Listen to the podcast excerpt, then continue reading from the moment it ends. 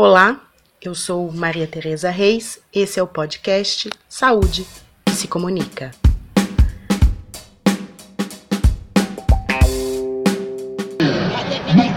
Viva o Sistema Único de Saúde! Viva todos nós! Muito bem.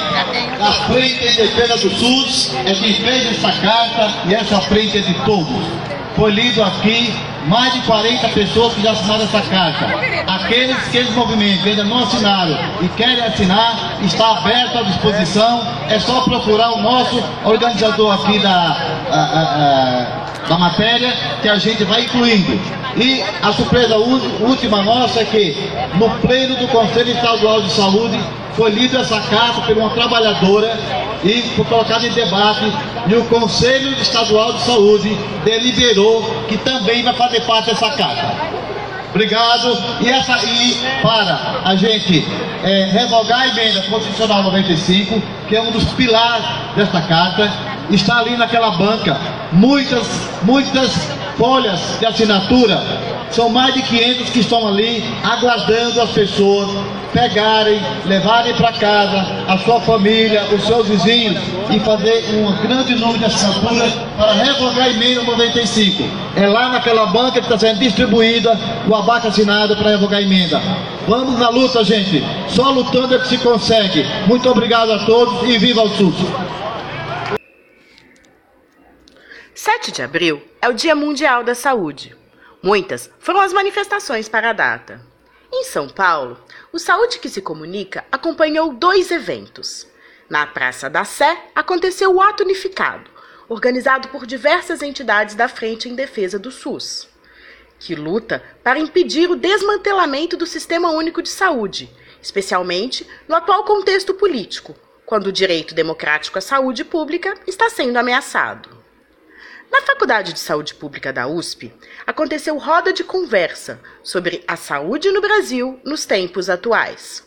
Em ambos os eventos, os temas abordados foram a defesa do SUS e da democracia, frente aos inúmeros retrocessos.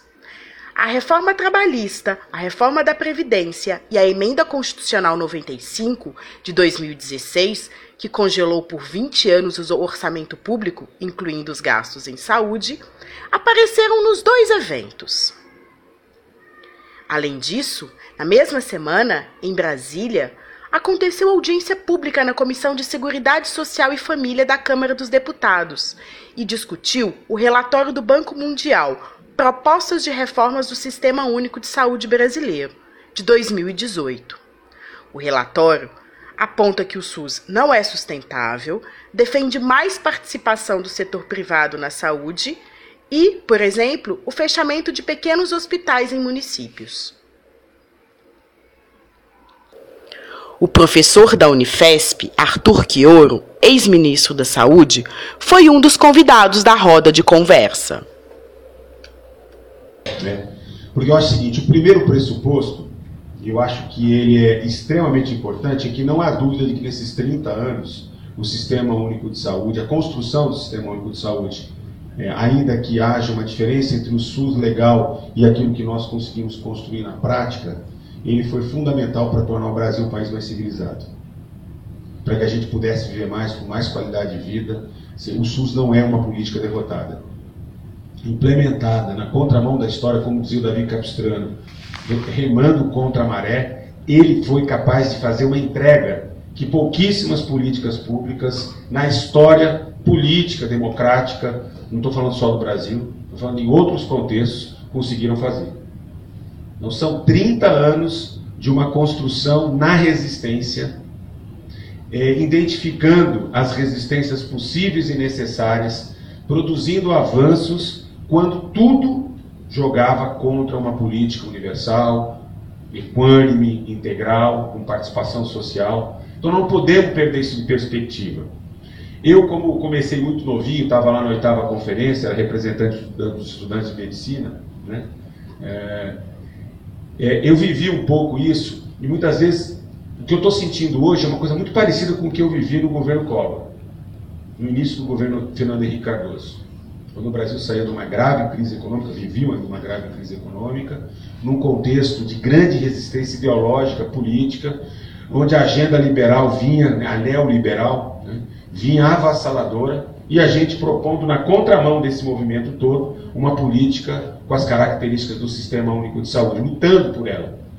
Acho que a grande diferença que a gente tem é exatamente que naquele momento o SUS era um recém-nascido né, e hoje nós temos 30 anos de construção, com os acertos, com as, uh,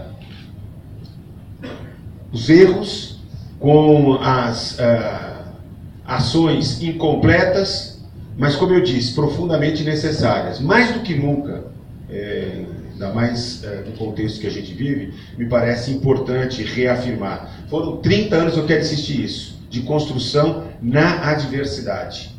Na adversidade, na produção, inclusive, de um sistema dual. À medida em que é, um quarto da população brasileira usa o SUS de maneira promíscua, de maneira é, parasitária, de maneira tensionada, para construir a sua integralidade em detrimento da grande maioria da população brasileira, inclusive que diz respeito ao próprio financiamento. Estou me referindo especificamente à existência de um subsistema por dentro, que é o sistema da saúde suplementar, né? Quando a gente sabe é, que ele não existiria se não tivesse a forte dependência em relação ao sistema público. Né? Mas o que eu acho importante é a gente entender claramente o que está em jogo.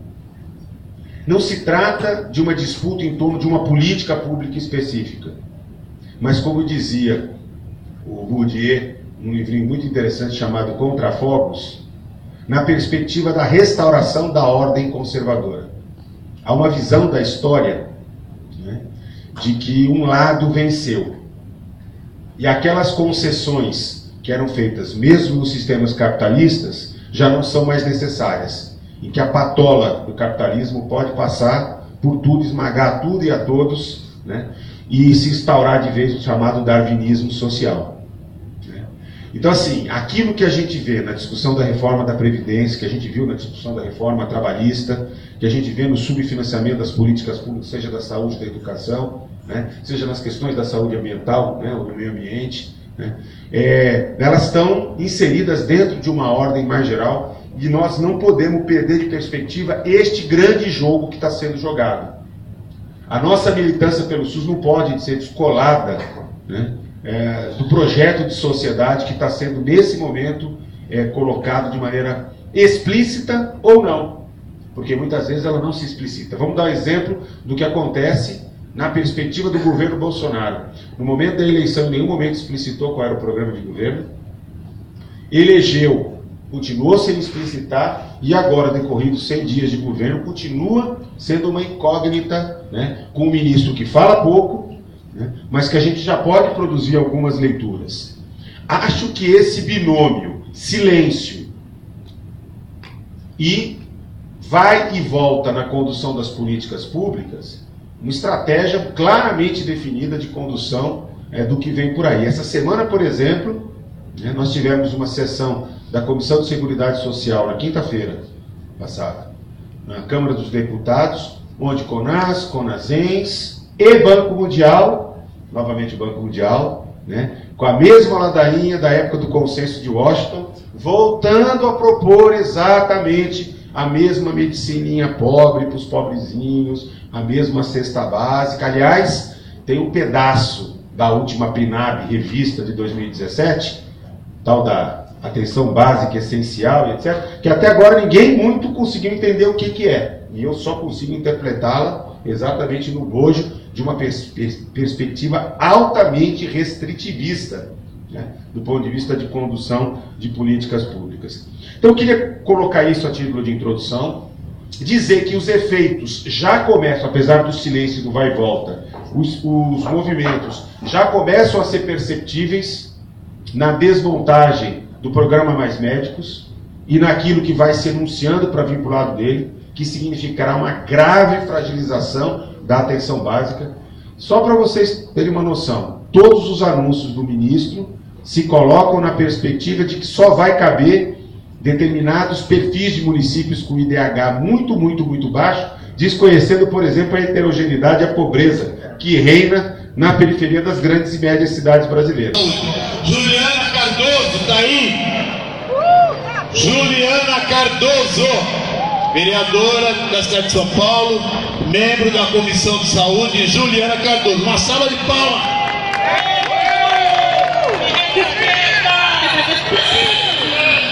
Bom dia, povo de luta! Bom dia, povo que acorda todos os dias para fazer a defesa da política pública. E a defesa da política pública, em que pese muitos,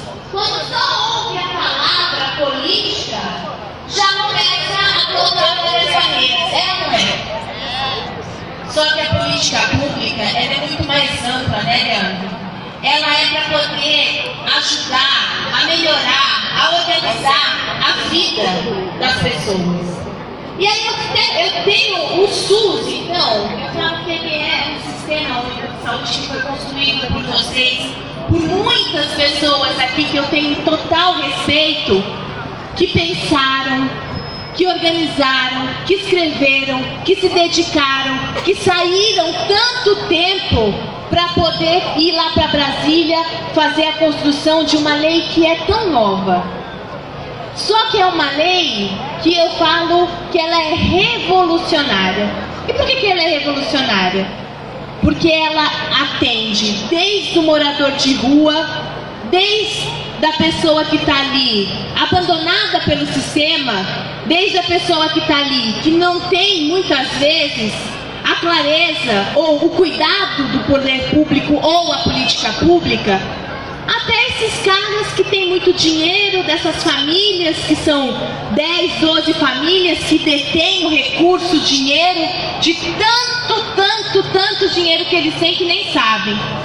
Mas não é, mesmo eles indo no Einstein, mesmo indo em outros hospitais que são de grande complexidade, o Sistema Único de Saúde é o que faz um atendimento, que estuda um sistema para todos.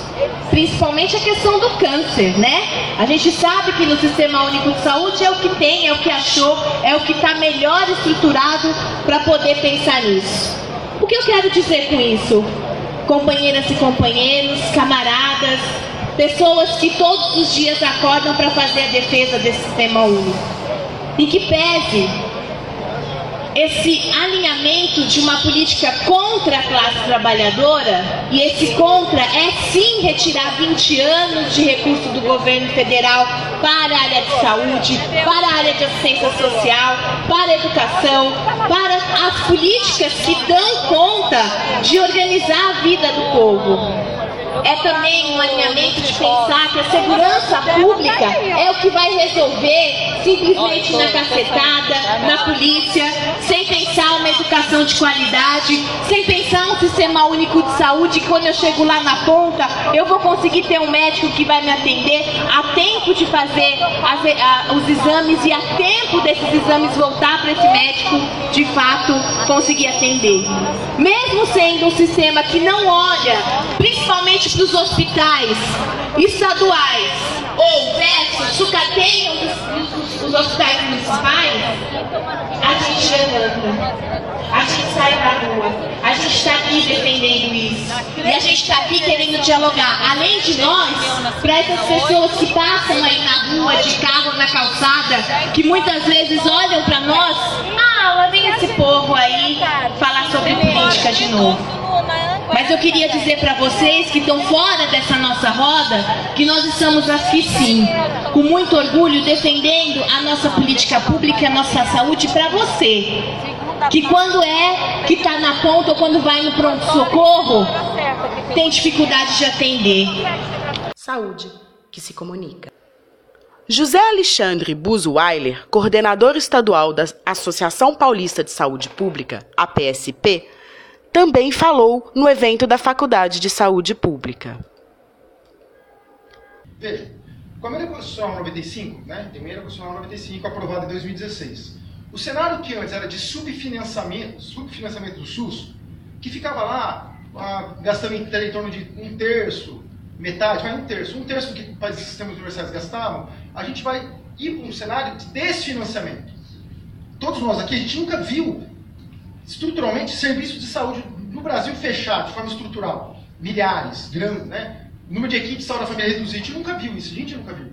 Ninguém aqui viu. Porque a gente só viu do INAM, é, enfim, a gente viu lá do pré-SUS, SUS e...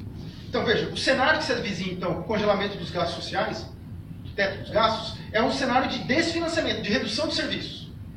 Então, veja, isso faz parte de uma agenda de precarização da nossa situação. Então, não é à toa. Bom, bom a, gente, vive na democracia, a gente vive na democracia. É, a gente é livre, né? Todo mundo aqui é livre, né, gente? A gente é igual e a gente é solidário. Só que tem um negócio que chama propriedade privada. A gente é livre desde que a gente tenha bens próximos uns dos outros, né? Por exemplo, um banqueiro ou, enfim, né, um grande milionário, multimilionário. O Brasil é bom exportar. A gente exporta milionários, por exemplo. A gente exporta, a gente soja, a gente exporta milionários. O ano retrasado a gente exportou 2 mil, 2 mil famílias milionárias que foram morar fora do Brasil. Saúde que se comunica. Esse pensamento não reconhece que, quem, que tem gente que trabalha e tem gente que não trabalha, que explora quem trabalha. O Brasil é um dos países mais iguais do mundo, não é à toa isso. Então vejam, toda a lógica que representa essa reprodutibilidade também está dentro do SUS. Então o SUS, subfinanciado como é, tem isenções tributárias de em torno de 40 bilhões de reais no ano passado. Expectativa para esse ano é de 41 bilhões, LOA, desse ano, 2019. O que é uma isenção tributária? É o Ciro Libanês, o Albert Einstein, que não paga parte da cota patronal no imposto de renda. São vocês, para quem tem plano de saúde, que desconta imposto de renda porque paga plano de saúde.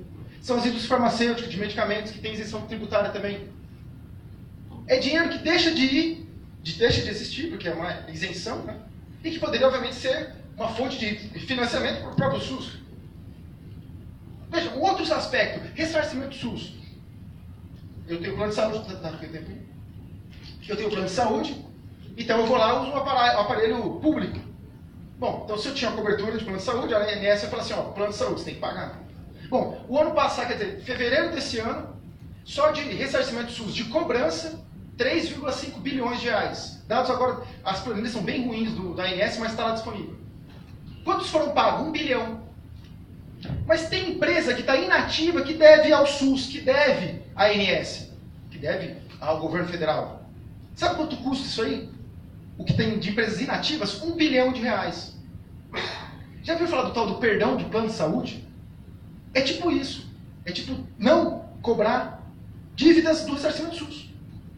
Por fim, gente, o último aspecto que eu quero trazer aqui é seguinte: se nós temos um, uma situação em que é, a gente já tem um SUS subfinanciado, uma saúde pública subfinanciada, dentro dessa lógica do próprio capital, já falando das insuficiências possíveis disso, é óbvio que o que vai aparecer como resposta é um negócio que chama privatização, que chama expansão do acesso através de qualquer provedor.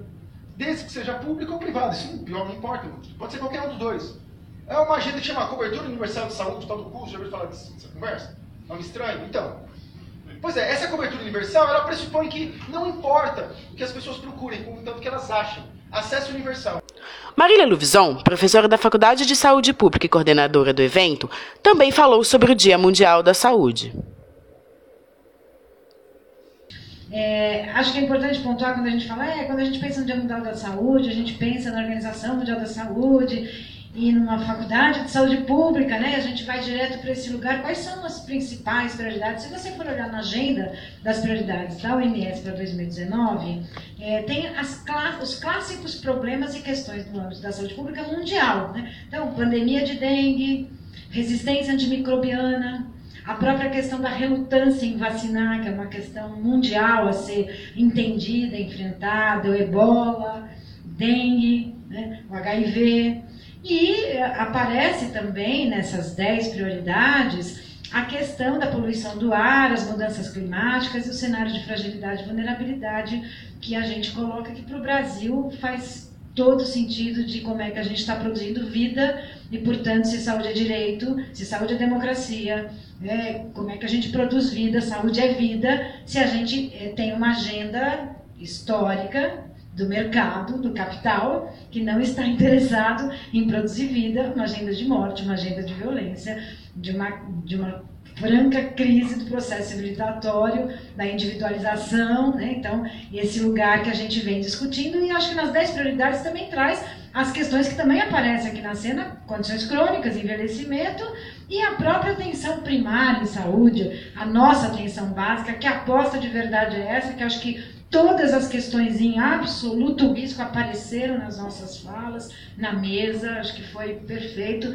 E acho que tem essa questão da atenção básica aí, que com é, a não aposta histórica, mais a saída dos médicos cubanos, né, e a todo o movimento atual de redução, como foi falado, fechamento de serviços, etc., vem, vem se apresentando como uma questão de extrema gravidade. Essa agenda do Banco Mundial, que coloca o CUSA, Cobertura Universal de Saúde, como um movimento importante de ampliação né, da cobertura, a custa do mercado, com copagamento.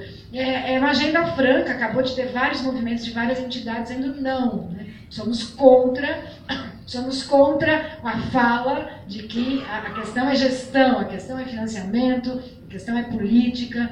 É, o Boaventura é, trouxe algumas reflexões aqui com a presença do João Arriscado semana passada, a gente estava preocupados com o acesso desigual que a gente vinha produzindo com a construção de uma política pública como o SUS. Hoje nós estamos preocupados com a absoluta exclusão abissal que não está nem incluído mais, e nós estamos falando de populações absolutamente excluídas, que as políticas públicas chegam muito pouco perto da produção possível de existência de vida. Então, é um, uma complexidade, um desafio de questões que a gente vivia, de dificuldades na construção de políticas públicas como saúde, como direito, em tempos turbulentos, em tempos bastante difíceis, com privatização e com um movimento de desmonte, em particular quando a gente fala da saúde indígena, da saúde mental, da atenção básica, né, das questões das políticas de gênero, né, da, da, agenda de costumes que traz preconceito, né, a questão do Estado laico que não está absolutamente sendo garantido neste momento,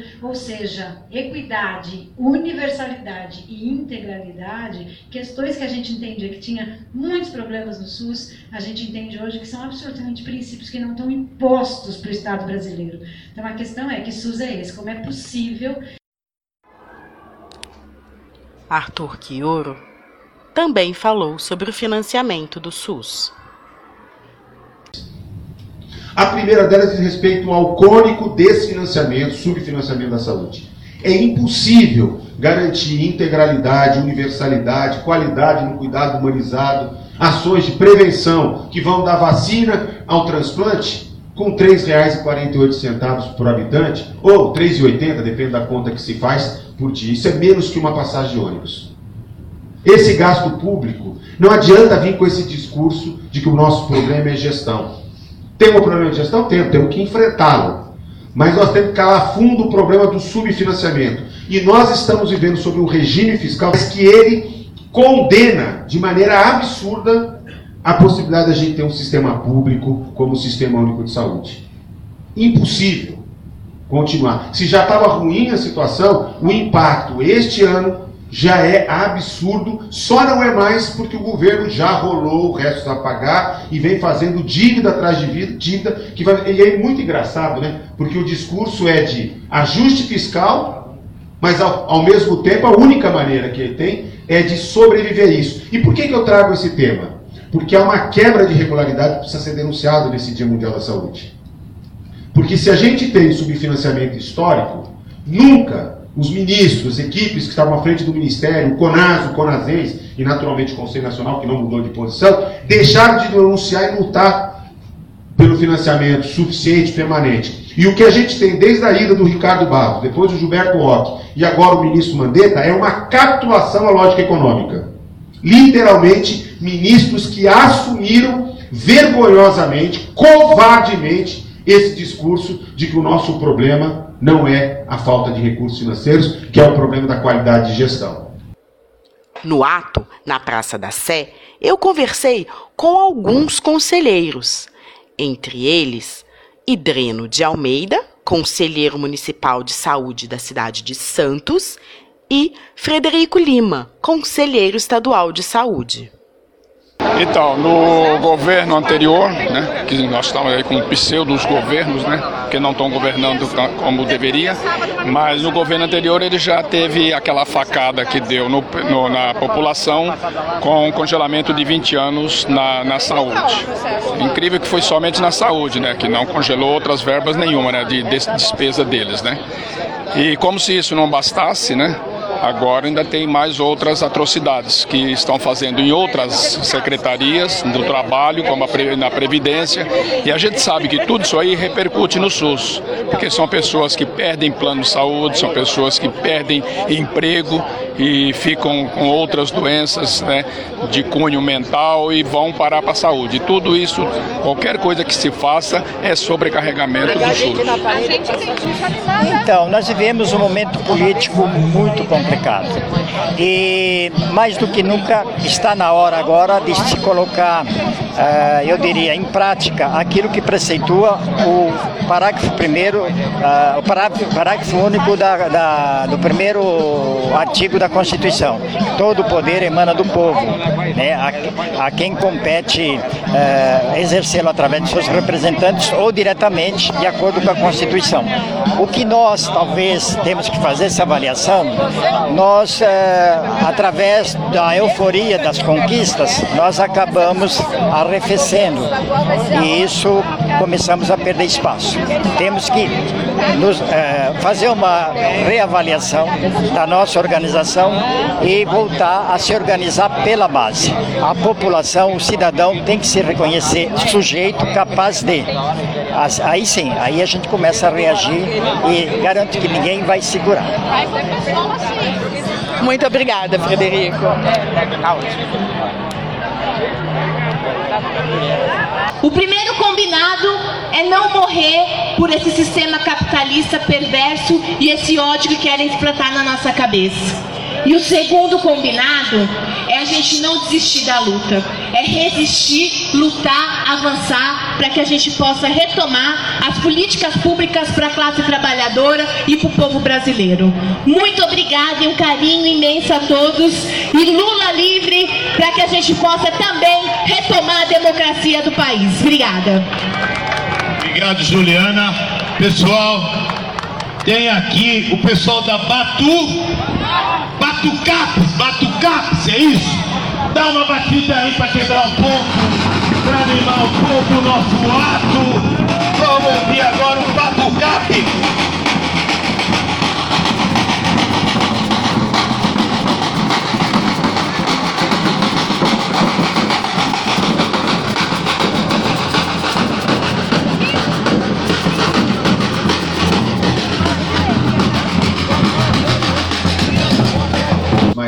Vão lembrar de um congresso da Abrasco, que o Zé Luiz Fiore fez uma análise de conjuntura, que quando terminou, acho que não tinha ninguém de cabeça assim levantada.